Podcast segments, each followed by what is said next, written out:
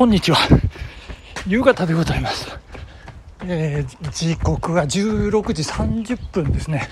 えっ、ー、と、3時頃、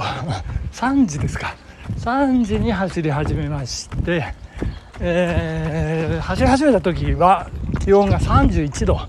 だったんですけれども、えー、今29度に下がったというところでございます。えー、気持ちよく走らせていただいております。今、どこを走っているかと言いますと、昨日走った小布施ミニマラソンのコースを走っているということなんでございます。いや、昨日ですね、えー、本当にストレスたっぷりで気持ち悪かったんでね、今、気持ちよく走らせていただいているというところでございます。風がそよそよそよそよ吹いてまして、まあ、多少お聞き苦しいところありましたらお詫び申し上げさせていただきますけれども、え今ですね15.1キロ地点を今通過したところでいやいやいやいや。まあねあの冷静に走るとこれひどいコースですね、まあ、ひどいっていうかですねあの行ったり来たり行ったり来たりあっち行ってこっち行って、で、またこっち行ってあっち行ってっていう、すごいですね、これ、今辿ってみたんですけれども。まあ、あの、走ってるレース中は無我夢中で、まあ、他のランナーもいたりしますから、まあ、先が見通せないというようなこともありまして、まあ、よくわからなかったんですけども、今こうしてね、冷静に走ってみますと、いや、本当にぐるぐるしてるという、そんなコースでございます。で、あの、14キロ地点の私の、あの、会社の元上司の家ですね。あの、そこも今、ちょっと確認しましたら、なんかね、あの、豪邸のような感じがしてたんですけども、あの、割と、あの、親近感ある、あの、お宅な感じでしたね。あの、え、そんな形でございます。はい、今15キロ過ぎて、小布施の街を抜けて、えー、なんでしょうね、こうサービスエリア見えてきましたんで、ちょっと時間も時間ですんで、ここで私は、あのー、家路に向かうためにちょっと曲がります。ここでコース外れますということで、はい、えー、そんな風なルートで帰らせていただきたいというふに思っております。目指すは、これから小布施橋ですね、えー、そんなところでございます。えっ、ー、と、本日ですね、世界陸上の3日目ということでございまして、いやー、3日目の早朝、早朝？早朝なんですかね。あ、昨日の深夜にやったんでしょうかね。まあ、わかん。3日目、現地時間3日目の早朝なのかよくわかりませんけど、男子1万メートルで、えー、我らが田澤レン選手がですね、えー、無事完走と、まあ、完走ってマラソンじゃないから別に、えー、どうなんでしょうって感じなんですけど、えー、20位に入りましてですね、いやー、素晴らしかったですね。世界の大舞台で決勝、ね、えー、走り切るという、えー、タイムが28分24秒ということでございまして、大変お疲れ様でした。えっ、ー、と、優勝タイムが、えー、27分23秒ということでですね、えー、田澤廉選手の自己ベスト、日本歴代2位の記録が27分23秒ということでございますので、もしですよ、もし田澤選手が自己ベストを更新していれば、えー、金メダルだったという、そんなそんな夢のような話もあるんですけれども、まあ、ただ現地時間、えー、現地時間、現地時間というか、現地温度、温度、気温、34度、アメリカ・オレゴン。34度というね、すごい過酷な環境の中レースがスタートしたと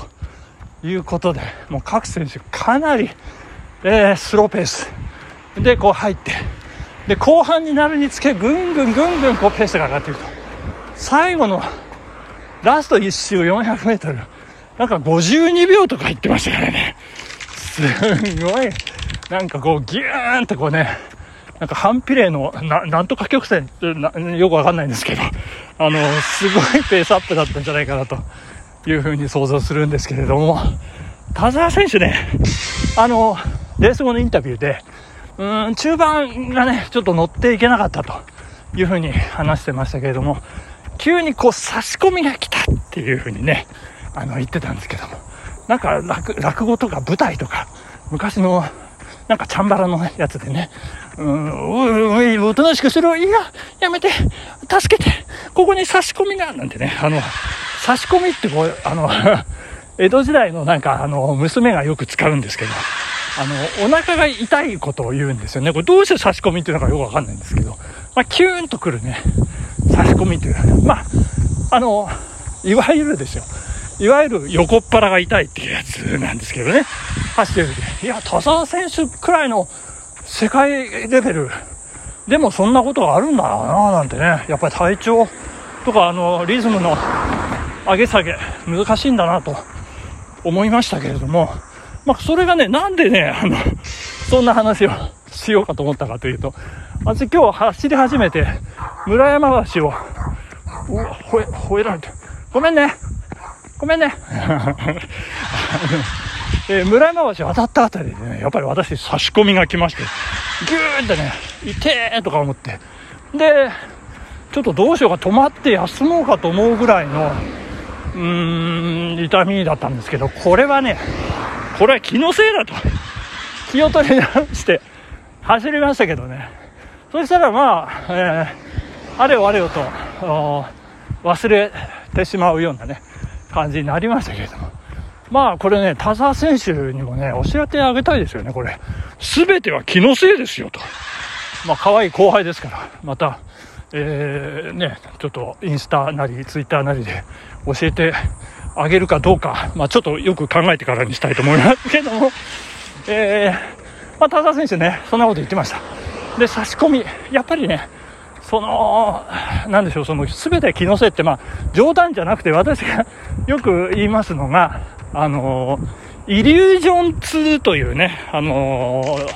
もうまやかしの痛み、脳がその体に対してストップをかけている。もうやめなさい、やめなさい、止まりなさい。これ以上、この、あの状態を続けると、命がやばいですよっていう、そういう信号なんじゃないかなと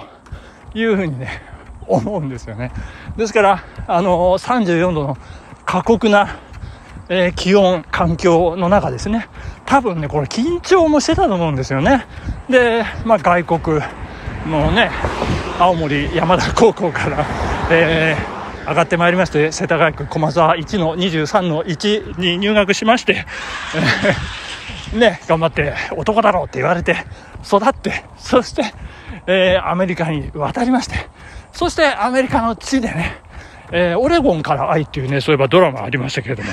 木の実奈々さんと林隆三さんしか覚えてないんですけど、皆さんご記憶あるでしょうか？オレゴンから愛のオレゴン。そのオレゴンに降り立ちまして、えー、降り立っても、大八木監督がね、こうついてまして、えー、男だろう、男だろうって多分言われて、えー、眠りについたんじゃないかと思うんですけど、えー、そんな緊張の中、レーススタートですよ。もう尋常じゃない、あの、精神状態だと思うんですよね。でも脳みそが、やめなさい、やめなさいってこうサインを出しての差し込みだったんじゃないかなというふうに思うんですよね。いや、ですけどね、よく止まらずに、えー、まあ、これは気のせいだって本人思ったかどうか分かりませんけれども、いや、よく最後までね、走っていただきました。